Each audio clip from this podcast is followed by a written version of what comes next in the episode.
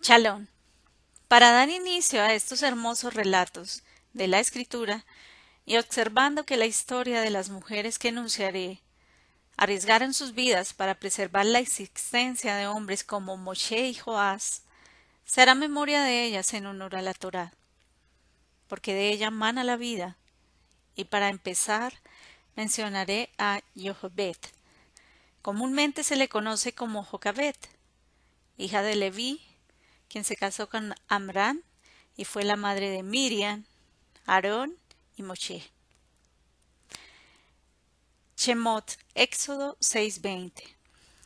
Amram tomó por esposa a Yochebed, hermana de su padre. Bemidbar, números 26:59. Y el nombre de la mujer de Aram era Yochebed, hija de Leví, que le nació a Leví en Egipto, en Mitraín.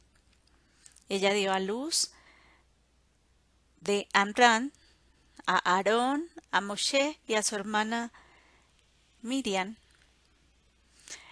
Ella es una mujer importante porque se rehusó a matar a su hijo a pesar del decreto de Faraón, el cual se lee en Shemot Éxodo 1.22.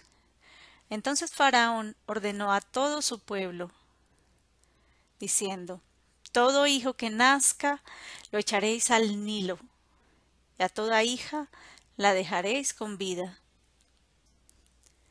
Esto fue lo que ella hizo. Chemot, Éxodo 2, 1 al 3. Un hombre de la casa de Leví fue y tomó por mujer a una hija de Leví. Y la mujer concibió y dio a luz un hijo y viendo que era hermoso, lo escondió por tres meses. Pero no pudiendo ocultarlo por más tiempo, tomó una cestilla de juncos y la calafateó con asfalto y brea. Entonces puso el niño en ella y la colocó entre juncos a la orilla del Nilo.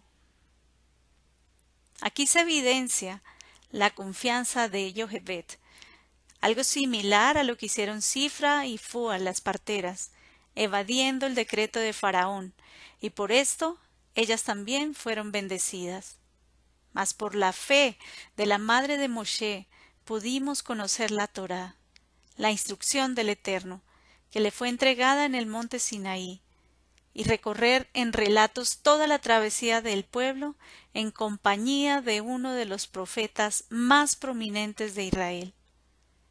No obstante, en el rescate de este pequeño niño estaba alguien más, y era su hermana Miriam, a quien se le menciona así.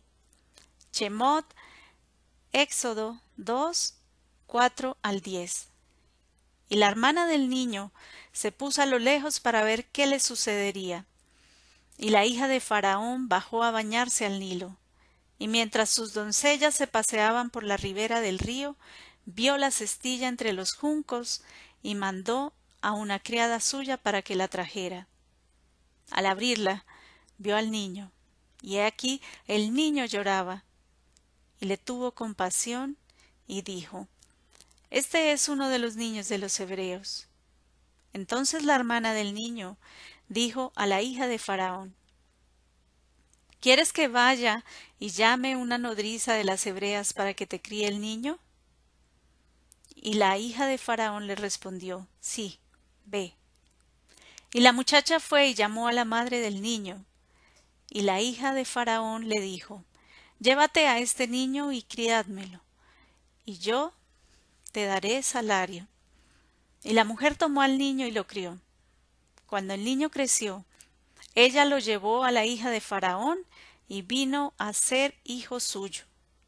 Y le puso por nombre Moche, diciendo, pues lo he sacado de las aguas. Definitivamente no podemos imaginar la grandeza del Eterno al guardar a Moshe por medio de su madre y su hermana. Uno de los mayores privilegios es que fue criado directamente por quien le había dado a luz, ya que Miriam hizo que lo entregaran en manos de su madre, un milagro perfecto del Creador del universo, en el que todo Israel fue beneficiado. Ahora hablaremos de Yosheba, conocida comúnmente como Josabá, quien protegió del exterminio a la descendencia real que estaba en manos de Atalía. Como lo dice el segundo libro de Malajín, Reyes, en el capítulo 11, verso 1. Cuando Atalía, madre de Ocosías, vio que su hijo era muerto, se levantó y destruyó toda la descendencia real. Ella era hija de Acap y Jezabel. Estos dos personajes, al igual que su hija, fueron perversos, adoradores de Baal e hicieron lo malo ante los ojos del Eterno. La única forma que existiría o que existiera una descendencia real fue por intervención de Josheba. Según el relato del el segundo libro de Melahín, Reyes 11, 2, 3. Pero Josheba, hija del rey Joram, hija de Ocosías, tomó a Joás, hijo de Ocosías, y lo sacó ocultamente de entre los hijos del rey, a quienes estaban dando muerte, y lo puso a él y a su nodriza en la alcoba. Así lo escondieron de Atalía y no le dieron muerte, y estuvo escondido con ella en la casa del Eterno seis años, mientras Atalía reinaba en el país. Un hecho de suma importancia, ya que muestra la redención del linaje de David, que finalmente traería a nuestro justo y santo Maestro Yeshua el Mesías. Joás, quien fue escondido por manos de Yosheba, fue un rey de Judá y el único hijo sobreviviente de Ocosías después de la masacre de la familia real ordenada por su abuela, Atalía. Joás tenía siete años cuando comenzó a reinar y reinó cuarenta años en Jerusalén. El nombre de su madre era Sibia de Beersheba. Y Joás hizo lo recto ante los ojos del Eterno todos los días del sacerdote Joaída, según lo dice el segundo libro de Crónicas, Tibre Ayaim 24, 1 al 2.